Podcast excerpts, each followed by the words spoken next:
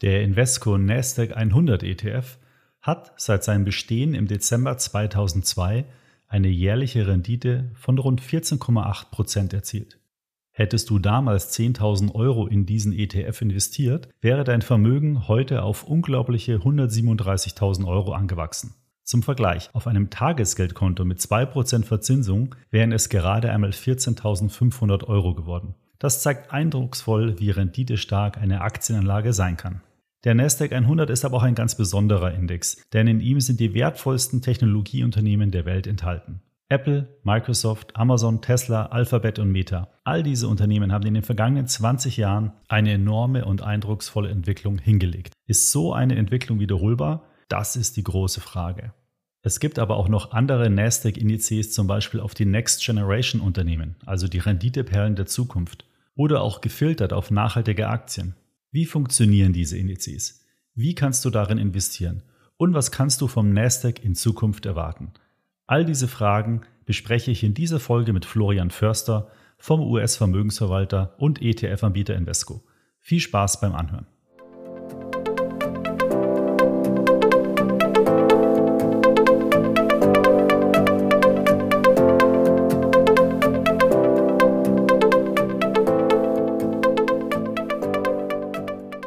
Herzlich willkommen. Hier ist wieder eine neue Episode vom Extra ETF Podcast. Hier erfährst du alles, was du für eine erfolgreiche Geldanlage mit ETFs wissen musst. Mein Name ist Markus Jordan. Ich bin Gründer von extraetf.com und Herausgeber des Extra-Magazins, das sich ganz der Geldanlage mit ETFs verschrieben hat. Ich begrüße dich zur 74. Podcast-Folge.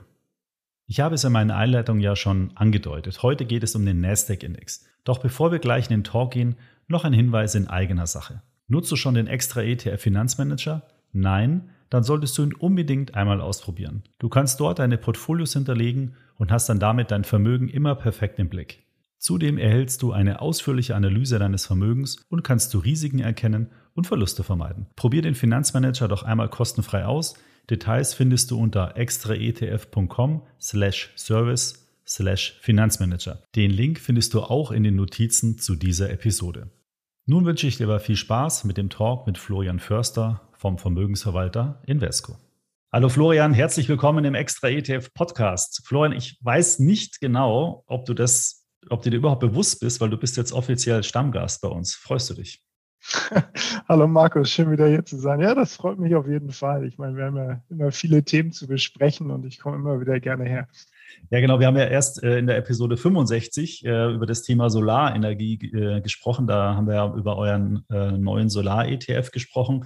Da haben wir auch äh, sehr hohe Abrufzahlen gehabt. Das ist also ein Thema gewesen, was die Zuhörer ähm, sehr interessiert. Ähm, vielleicht schauen wir da noch mal ganz kurz zurück. Wer Interesse hat, kann ja die Episode 65 auch noch mal anhören im Nachgang. Wie läuft es denn bisher mit dem ETF, ähm, wenn man sich mal die Performance anschaut? Ähm, der war ja damals noch sehr neu und auch in Bezug auf die Gelder, die da momentan eingesammelt sind. War das bisher erfolgreich für euch? Ja, sehr. Ich meine, das Thema Solar ist natürlich äh, weiter brandaktuell und gerade hat man ja bei der Klimakonferenz in Glasgow, die ja etwas enttäuschend auch auf der einen Seite war, was die Ziele angeht, weil statt des angestrebten Kohleausstiegs Phase Out kommt es ja nur zu einem Phase Down, also ein Herunterfahren der Kohlenutzung. Aber man hat trotzdem ja versucht, eine Aufbruchsstimmung zu erzeugen, beispielsweise durch Ankündigung von zahlreichen neuen Initiativen zum Klimaschutz. Äh, und auch da hat man gesehen, dass Milliarden für den Ausbau von erneuerbaren Energien zur Verfügung gestellt werden sollen. Das äh, ist natürlich für die Solarbranche extrem wichtig. Und wenn du Performance ansprichst, wir haben in den letzten vier Wochen äh, über 17 Prozent Performance in dem Solar-ETF gesehen. Also äh, da sieht man, dass da wirklich Musik im Thema ist und auch die Zuflüsse äh, laufen stetig äh, rein, sodass sich die Assets mittlerweile vervierfacht haben. Aber das ist immer ein langfristiges Thema mit den Assets. Ja, da kann man, kann man nicht meckern. 17 äh, Prozent das ist weit mehr, als man auf dem Tagesgeld zum Beispiel bekommt.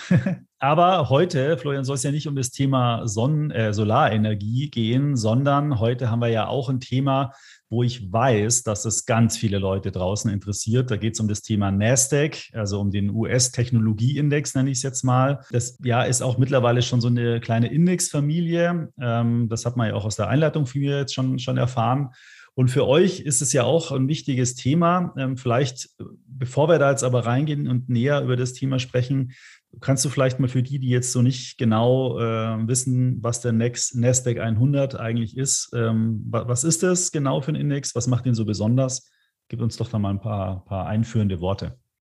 Ja, gerne. Im Nasdaq 100 sind die 100 Aktien des, des großen Nasdaq Composite, der über 3000 Aktien beinhaltet, gelistet. Und da sind nur Nicht-Finanzunternehmen äh, drinne. Und das wird letztendlich nach der höchsten Marktkapitalisierung ähm, sortiert. Das heißt, die 100 größten Nicht-Finanzunternehmen sind im Nasdaq 100. Das ist ein Kursindex.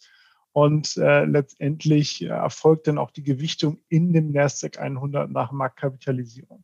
Das heißt, da findest du natürlich dann die ganz großen ganz oben. Und die sind zum Beispiel, was sind da so die Top-Werte? Die Top-Werte im Nasdaq ist, ist äh, natürlich wieder die, die Klassiker. Ich wollte jetzt schon Funk sagen, aber Facebook heißt jetzt ja Meta. Ähm, aber äh, so eine Alphabet, eine Tesla, ähm, eine Microsoft hast du natürlich ganz oben stehen als äh, wertvollstes Unternehmen der Welt aktuell. Und äh, die haben natürlich extrem viel Indexgewicht ausgemacht. Gerade in der Pandemie hat man das gesehen, ja, aber da können wir später noch mal drauf eingehen. Mhm.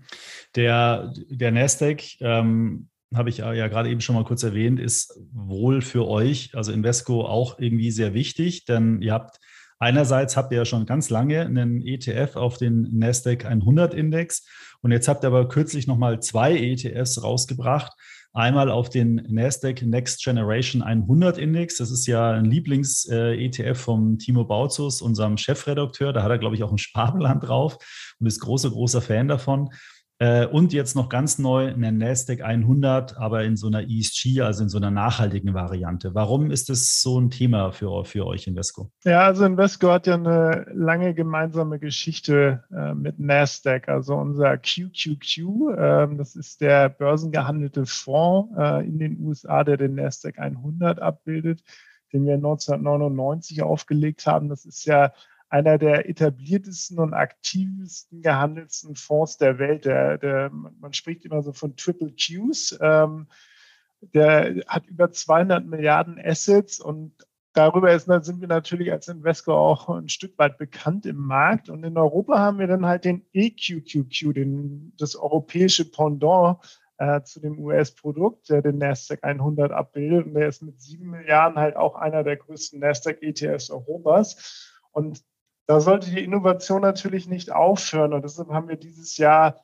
unter anderem auch einen Swap-basierten NASDAQ 100 aufgelegt, denn äh, du hast es gesagt, den, den äh, Next Generation 100 äh, NASDAQ und äh, jetzt noch einen nachhaltigen. Also das heißt, wir haben immer mal geschaut, was ähm, wollen unsere Kunden eigentlich und NASDAQ ist natürlich eine starke Brand und äh, steht für Innovation und da sind, fühlen wir uns natürlich auch zu Hause. Ja, der Invesco IQQ, da hatte ich auch schon mal äh, nachgeschaut, oder EQQQ, ähm, der ist 2002 rausgekommen in Deutschland ähm, oder in Europa, das weiß ich jetzt nicht genau, auf jeden Fall habe ich äh, nachgeschaut, die Fondsauflage war also vor rund 19 Jahren und ähm, ich hab, war wirklich überrascht, weil ich habe nachgeschaut, welche Rendite er seit Auflage gemacht hat. Ja, und das waren 14,8 Prozent pro Jahr. Also wirklich äh, ein sehr, sehr gutes Investment. Ähm, und in den vergangenen zehn Jahren, wenn man da diesen Zeitraum betrachtet, waren es sogar 24,4 Prozent. Ähm, was ist da jetzt so das Erfolgsgeheimnis? Vielleicht schauen wir uns den Index mal ein bisschen mal im Detail an. Warum ist der so extrem stark gestiegen? Ja, also ich meine, man muss sich natürlich immer, immer überlegen, in, wenn man jetzt so Stressphasen sich anschauen würde, ähm, wie die Volatilität im Nasdaq gewesen ist und äh, ist es anders als der breite Markt, ja oder nein? Ähm, da muss man natürlich sagen, es ist ähnlich, aber doch anders, ja, weil dieser Nasdaq, wenn man sich jetzt anschaut, wie er zusammengesetzt ist, hat ein anderes äh, Profil als jetzt so ein breiter S&P 500, ja, und die geringe Korrelation des Nasdaq 100 im Vergleich zu anderen Indizes ist weitgehend auf das äh, Branchenengagement zurückzuführen, also den Branchenmix. Der Nasdaq 100 schließt ja äh, Finanzunternehmen wie Banken und Börsen aus und weist durchweg eine, eine geringere Gewichtung von, von Öl- oder Gasaktien auf als jetzt so ein äh, S&P 500 oder Dow Jones. Ja. Und deshalb äh, ist die Vola da Volatilität ein bisschen niedriger. Die größten Namen des Nasdaq 100 sind jedoch eigentlich vollständig ähm, in Sektoren vertreten, die, die jeder zum Arbeiten oder Leben benötigt. Ja, also für viele Menschen sind jetzt, äh, ich sage mal noch Facebook, also Meta, Facebook oder Starbucks äh, wichtige Unternehmen im täglichen gesellschaftlichen Leben. Ähm, genauso wie Apple, Cisco Systems, Microsoft, eine Intel, eine Amazon oder eine Alphabet, ähm, die brauchen wir alle, ja. Und die werden halt mit so einem Nasdaq abgebildet. Und das spiegelt eigentlich relativ gut wider, was, womit sich die Menschen äh, viel beschäftigen. Also man hat einen sehr hohen IT-Anteil, aber man hat natürlich auch so Healthcare mit drinne oder, oder Communication. Ähm, und das ist letztendlich so der Mix, der, der aus, sag ich mal, innovativen Unternehmen und etablierten mittlerweile Schwergewichten, ich meine nicht umsonst sind die wertvollsten Unternehmen der Welt im Nasdaq drinne. Ähm, und das macht den Nasdaq eigentlich auch aus. Und die Performance letztendlich über die letzten äh, zehn oder kann auch 20 Jahre äh, uns anschauen, kommen natürlich durch ein paar Player insbesondere, die äh, eine extreme Performance hingelegt haben. Also ich nehme mal so eine Tesla zum Beispiel. Gerade jetzt äh, in den letzten anderthalb Jahren hat natürlich Tesla als einer der größten Kontributoren für die Performance im Nasdaq beigetragen. Aber auch, ich muss sagen, es sind ja viele Corona-Profiteure auch drin gewesen in dem, in dem Nasdaq. Also ähm, wenn man jetzt anschaut, wie sich eine, eine, Amazon oder eine Microsoft oder, oder auch andere äh, Titel wie Netflix äh, entwickelt haben, gerade in den letzten, äh, ich sag mal, 12 bis 18 Monaten, dann ähm, ist es, glaube ich, auch nicht verwunderlich, dass der Nasdaq besser performt als so ein S&P 500. Die große Frage ist halt, ich meine, klar, wenn man sich jetzt die letzten 20 Jahre oder 10 Jahre anschaut, spielt eigentlich keine Rolle.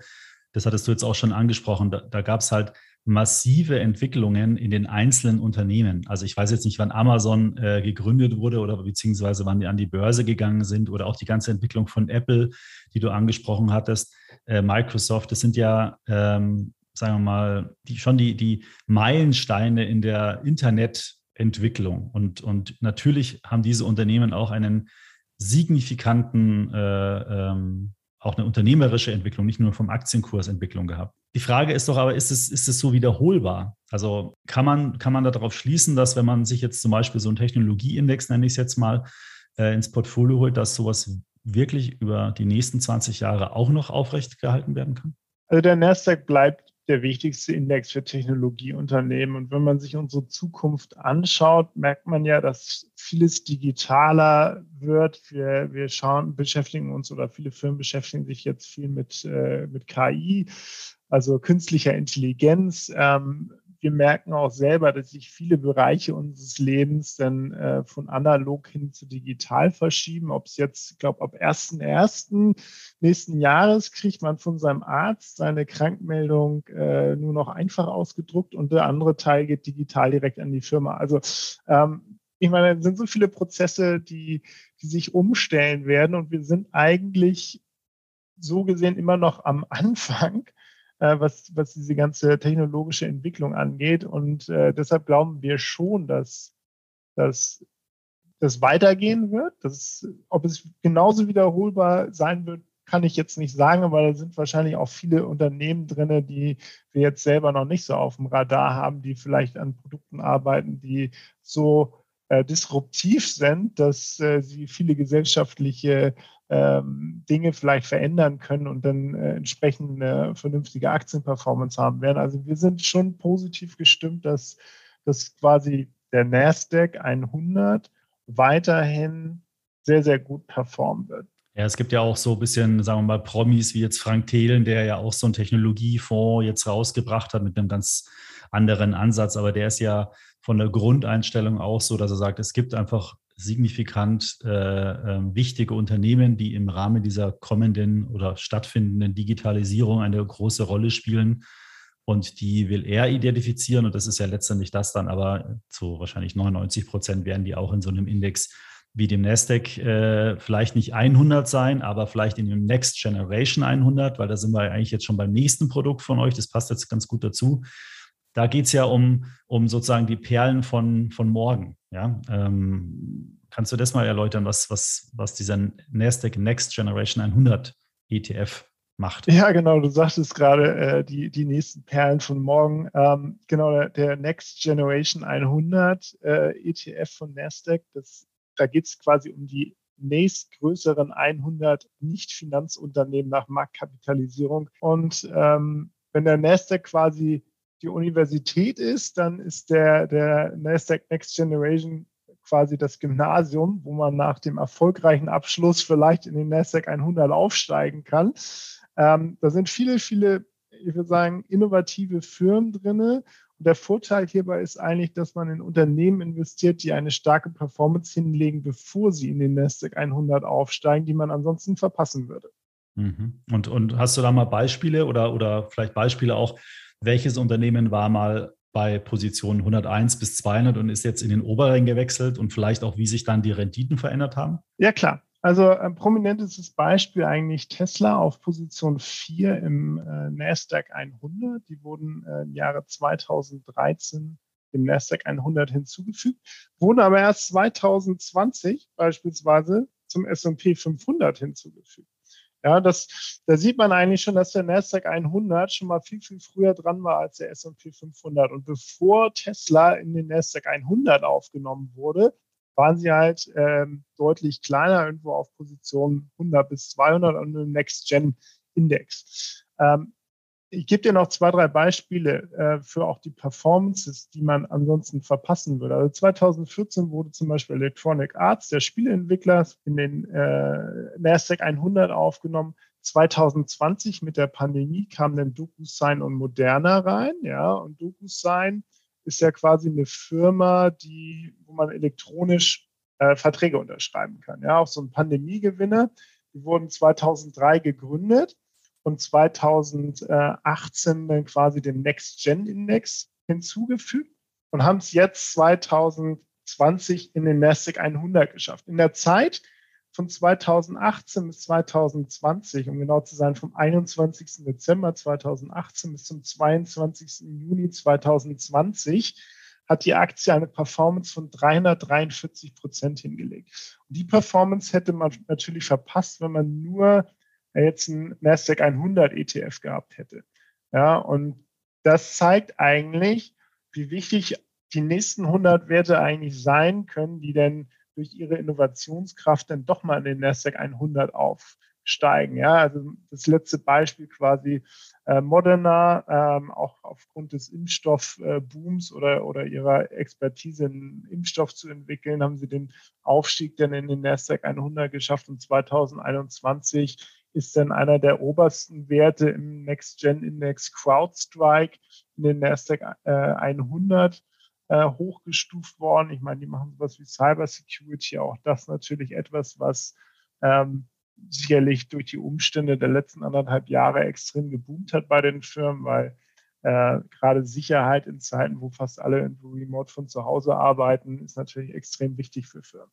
Für Sicherheit, ja klar. Wenn ihr jetzt die Produkte so institutionellen Anlegern vorstellt, wie setzen die die dann ein? Also, weil äh, du hast ja gerade beschrieben, Unternehmen wechseln sozusagen oder steigen auf in die Champions League, ja, ähm, und, und, durchlaufen sozusagen aber eine gute Wertentwicklungsphase in diesem Next Generation Index sollte man dann beide im Prinzip kaufen, um einfach das, äh, das Universum zu erweitern. Also, dass man eben nicht die 100 dann nur hat, sondern die 200. Weil es klingt ja dann eigentlich so, dass nur den Next Gen 100 macht ja eigentlich dann wenig Sinn, weil die Unternehmen, die dann richtig sozusagen im Nasdaq auch wieder einen Pfad aufnehmen, habe ich ja dann im Zweifelsfall gar nicht. Also muss ich beide kaufen dann? Ja, richtig. Also so ein Mix aus beiden Produkten macht schon Sinn, weil man möchte natürlich auch die 100 größten Unternehmen weiterhin äh, investierbar haben oder, oder auch investiert sein. Ähm, wenn man sich jetzt überlegt, dass seit 2010 ungefähr 66 Unternehmen aus dem Next-Gen-Index in den Nasdaq aufgestiegen wären ja, oder aufgestiegen sind, dann, dann zeigt es eigentlich, dass so ein Mix äh, zwischen den Plätzen 1 bis 100 und 101 bis 200 schon sinnvoll ist, weil man weiß natürlich nicht, sind die Führenden von heute vielleicht die Verlierer von morgen oder schaffen sie es durch Innovationskraft weiterhin oben zu bleiben.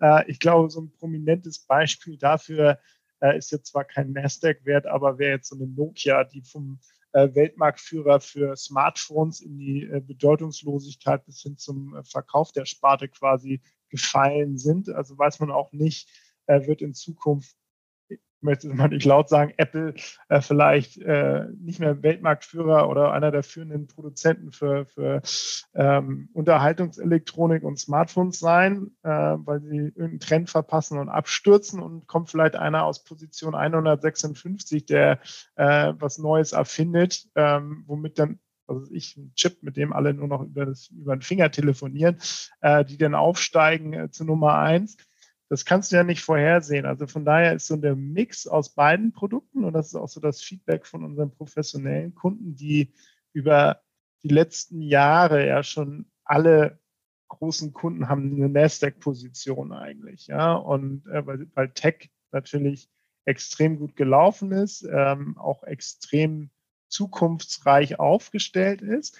Und die Kunden interessieren sich jetzt natürlich auch verstärkt für den Nasdaq Next Generation 100, wobei professionelle Kunden haben natürlich immer das Problem, sie können erst investieren, wenn wir eine gewisse Mindestgröße in so einem Produkt haben. Und äh, da es noch recht jung ist, dauert das vielleicht noch ein paar Monate. Man hat halt nur das Problem ein bisschen, dass jetzt auch bei dem klassischen Nasdaq, der, der USA-Anteil, habe ich jetzt gerade nochmal nachgeschaut, ist irgendwie 97 Prozent.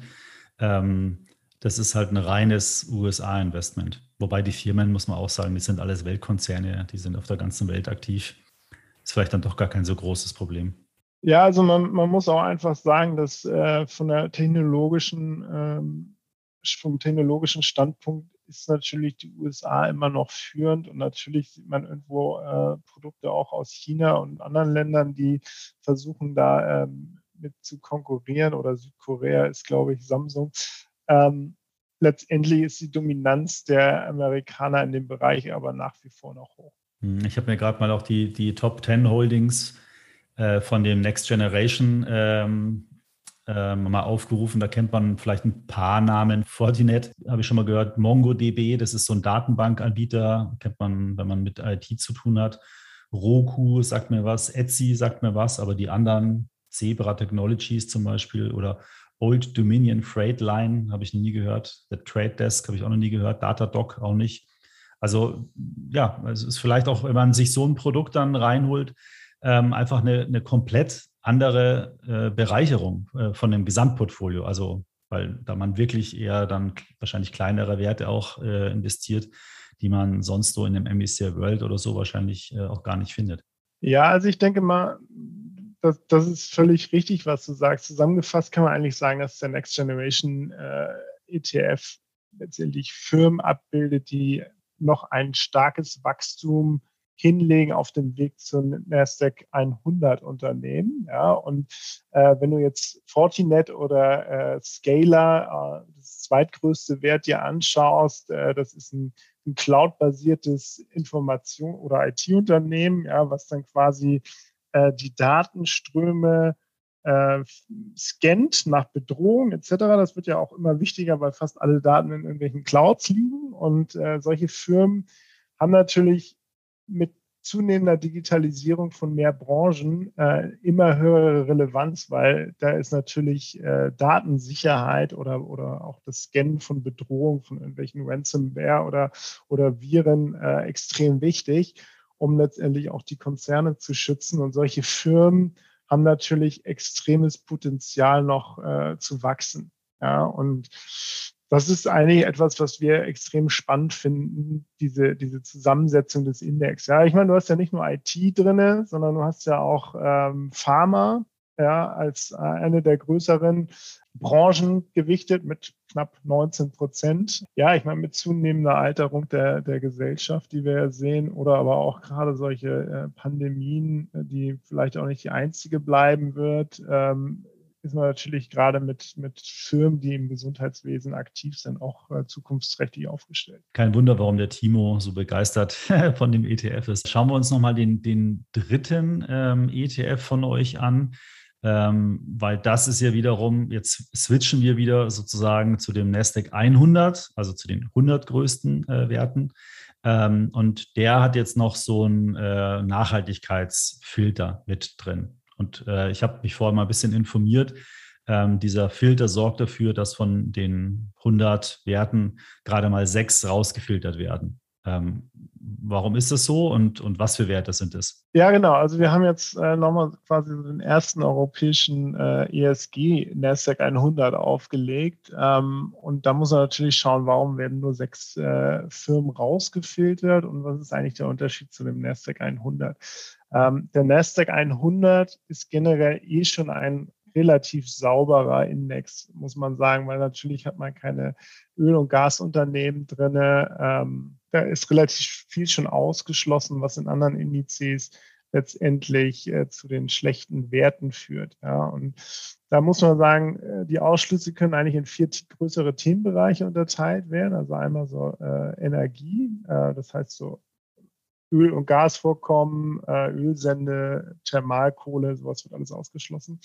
Dann hat man äh, das normale Alkohol, Cannabis, Tabak, äh, dann Waffen, äh, militärische wie auch konventionelle äh, Waffen und dann noch äh, sowas wie Erwachsenenunterhaltung und Glücksspiel, was ausgeschlossen wird. Das sind alles Bereiche, die jetzt nicht riesig sind in dem NASDAQ 100 und deshalb sind auf der Liste zum Beispiel so eine Honeywell, das, äh, die machen äh, quasi Umsätze innerhalb Bereichen von, von, äh, von Waffen, äh, ist ein Flugzeugbauer, oder ähm, haben beispielsweise auch noch so Labore, äh, wo irgendwelche Nuklearwaffen äh, getestet werden. Deshalb sind die ausgeschlossen. Aber du findest auch so eine Peloton drin. Ja? Eine Peloton, die jetzt Fitnessgeräte herstellen, da fragt man sich, warum, warum sind die da drauf? Ja? Ähm, und äh, das liegt eigentlich einfach nur an, an dem Grund, dass Peloton noch so neu ist, dass noch kein äh, ESG-Risikoscore quasi äh, gemacht worden ist. Man, man muss ja quasi für jede Firma, die die man in so einem Index hat, muss ja ein Profil erstellt werden. Da müssen Leute hinfahren, sich das anschauen, äh, die Risiken bewerten, in die Balance Sheets reingucken. Also dieses ganze ESG-Prozedere, ähm, was relativ umfangreich ist, das passiert halt nicht so schnell, weil es sind halt zigtausende Firmen, die da äh, geratet werden müssen. Äh, und deshalb sind die aktuell noch ausgeschlossen, aber da wird es sicherlich nochmal zu einer Änderung kommen, dass sie aufgenommen werden. Ja, dieser ganze ESG-Bereich ist ja, sagen wir mal, auch noch relativ jung und kann ich mir schon vorstellen, dass gerade auch so junge, aufstrebende Unternehmen wie Peloton, da kennt man ja sicherlich von der Werbung, wo da immer jemand auf diesem Fahrrad sitzt, dass die halt auch, ähm, ja, auch ihre eigene Infrastruktur erst so Stück für Stück nachziehen müssen. Oder ist vielleicht sowas dann erstmal nicht so wichtig? Ja, ich meine, letztendlich der, der NASDAQ 100 ESG ist ist von daher ein spannendes Unternehmen, weil viele ähm, institutionelle Kunden haben natürlich auch den Druck umzustellen auf eine nachhaltige Variante. Und auch wenn man da jetzt nicht wahnsinnig viele Ausschlüsse sieht, kommt ja letztendlich die, über die Gewichtung letztendlich auch die Änderung rein. Ja? Das heißt, in so einem normalen NASDAQ 100 ist das Gewicht von Microsoft bei 10 Prozent, aber in dem NASDAQ äh, ESG ist es bei 13,9 Prozent. Da hat man eine fast vierprozentige Differenz drin. das zieht sich halt über viele Firmen drin. Zum Beispiel äh, ist Amazon in dem NASDAQ 100 ESG nur mit 3,7 Prozent drin. Es liegt am ESG-Scoring, weil Amazon nicht so ein gutes ESG-Scoring gekriegt hat. Im normalen Nasdaq 100 hat Amazon ja ein Gewicht von, ich glaube, es sind so 7,7 Prozent knapp. Ja, also das heißt, auch da äh, merkst du denn schon, dass über die Gewichtung die Unterschiede kommen, auch äh, letztendlich in dem Score und in dem, äh, in dem äh, Branchenmix, den du reinkriegst. Ja, und das macht das Ganze dann auch wiederum spannend. Also äh, der Nasdaq 100 ESG hat eigentlich nochmal mehr IT als der NASDAQ 100, weil IT natürlich äh, vielfach sauberer, sauberer, ja. sauberer mhm. oder, oder einen höheren ESG-Score kriegt als jetzt äh, Industrials, also Firmen, die wirklich irgendwas produzieren und dabei wahnsinnig viel CO2 produzieren, etc. Ja, und ähm, über den Filteransatz, den wir mit Sustainalytics machen, kriegt man da natürlich dann andere Gewichtung rein und st stellt auch sicher, dass regelmäßig überprüft wird, dass das, was drinne ist, auch äh, nachhaltig ist oder nachhaltiger wird. Ja, also auch da natürlich über die Zukunft äh, wird das Thema noch, noch äh, mehr gespielt werden, weil ich glaube, der Druck für alle Firmen wird höher werden in Zukunft und äh, sich dann ein Indiz zu nehmen als äh, Investor, wo Firmen drin sind, die überhaupt nicht mit der, eigentlich mit der Nachfrage zusammenpassen, die der von seinen Kunden hat, weil gerade die jüngeren Kunden wollen schon auch was verändern und wollen schon was bewirken, dass vielleicht diese Klimaziele von 1,5 Grad Erwärmung äh, halten können. Ja, also auch das, äh, die, die Weltklimakonferenz in Glasgow hat jetzt, glaube ich, nicht dazu geführt, dass wir diesem Ziel näher sind. Das war sicherlich schon mal ein guter Anfang, aber wir sind halt noch weit, weit weg. Und wir als, als Investmentgesellschaft, wir haben ja selber auch das Ziel uns gesetzt, äh, quasi äh, Net Zero zu werden, also Null Emission mit unseren Produkten. Ähm, und entsprechend wird natürlich das Thema ESG dann äh, immer größer und der Nasdaq 100 ist einer der wichtigsten Indizes überhaupt für, für viele Anleger und deshalb ist, glaube ich, mit der ersten nachhaltigen äh, Variante schon ein wichtiges Produkt auf den europäischen Markt gekommen. Und das ist dann eher so kundengetrieben oder ist es jetzt eher, wo ihr sagt, okay, wir haben da erfolgreiche Produkte. Ähm, ab, ich glaube, nächstes Jahr ist es ja, dass äh, Berater und so auch immer den Kunden fragen müssen, ob er nachhaltige Aspekte bei der Geldanlage berücksichtigen will. Und wenn er dann sagt ja, dann würde halt das Produkt nicht mehr gehen. Deswegen habt ihr auch da nochmal eine Nachhaltigkeitsvariante im Angebot. Oder, oder kam da jetzt ein Kunde auf euch zu, der gesagt hat, das hätten wir gern? Also das ist letztendlich bei uns meistens auch kundengetrieben ähm, die Produkte, die wir bringen. Wir schauen immer sehr, sehr stark auf die Nachfrage, was, äh, was möchten unsere professionellen Kunden denn äh, haben, dass sie dann auch weiter vernünftig arbeiten können. Der Nasdaq ESG stand schon lange auf der Wunschliste von einigen größeren Kunden und äh, entsprechend hat es dann zwar ein bisschen gedauert, bis wir dann quasi diese ganze Indexmethodik mit Nasdaq zusammengearbeitet hatten. Ähm, weil es gibt de facto kein anderes Produkt, kein anderen Nasdaq ESG. Und äh, wir waren dann sozusagen die Ersten, die das bei Nasdaq angefragt haben. Und das zu entwickeln, das äh, dauert dann immer ein bisschen Zeit. Also die Kundennachfrage dafür ist da. Und äh, man wird dann natürlich auch gerade in den nächsten äh, Monaten schon sehen, dass der Trend bei Neuallokation, wenn du die Wahl hast zwischen einem nicht nachhaltigen Nasdaq und einem nachhaltigen Nasdaq, schon dann immer für den nachhaltigen ausfallen wird. Ja, kann ich mir gut vorstellen. Bleibt auf jeden Fall mal, mal spannend abzuwarten. Wie gesagt, diese beiden Produkte, die beiden neuen sind ja noch wirklich einen Monat oder so alt, also noch nicht so alt. Und ähm, bin mal gespannt, wie das dann wirklich auch von den Anlegern angenommen werden. Also gerade der Next Gen macht äh, extrem viel Sinn. Nachhaltigkeit ist ein super wichtiges Thema. Da äh, bin ich mal gespannt. Es wird, wird spannend bleiben. Wir werden es natürlich auch redaktionell immer mit beleuchten und und beobachten. Ja, ähm, ich glaube, wir haben alle Themen mal so durchgeackert oder gibt es noch äh, spezielle Punkte, die du nochmal irgendwie hervorheben willst zu dem einen oder anderen Index? Hm, wo wir beim Nasdaq 100 sind, wir, wir haben ja dieses Jahr auch einen äh, Swap-basierten Nasdaq 100 gebracht. Da könnte jetzt die Frage von dir kommen, warum habt ihr das gemacht? Ihr habt ja, ja schon genau, physischen, stimmt, ja. ja. Äh, ihr habt ja schon physischen und ähm, da dann auch wieder der, der Vorteil bei einem Swap-basierten NASDAQ ist natürlich, dass wir aufgrund des 871M Higher Acts in den USA, der quasi besagt, dass du bei, bei äh, tiefen liquiden Indizes, Futures, Optionen von der Quellensteuer befreit bist, sodass wir bei so einem Swap-basierten NASDAQ 100 100 Prozent der Dividendenrendite aus dem NASDAQ weitergeben können sodass man einen Performance-Vorteil gegenüber dem physischen hat.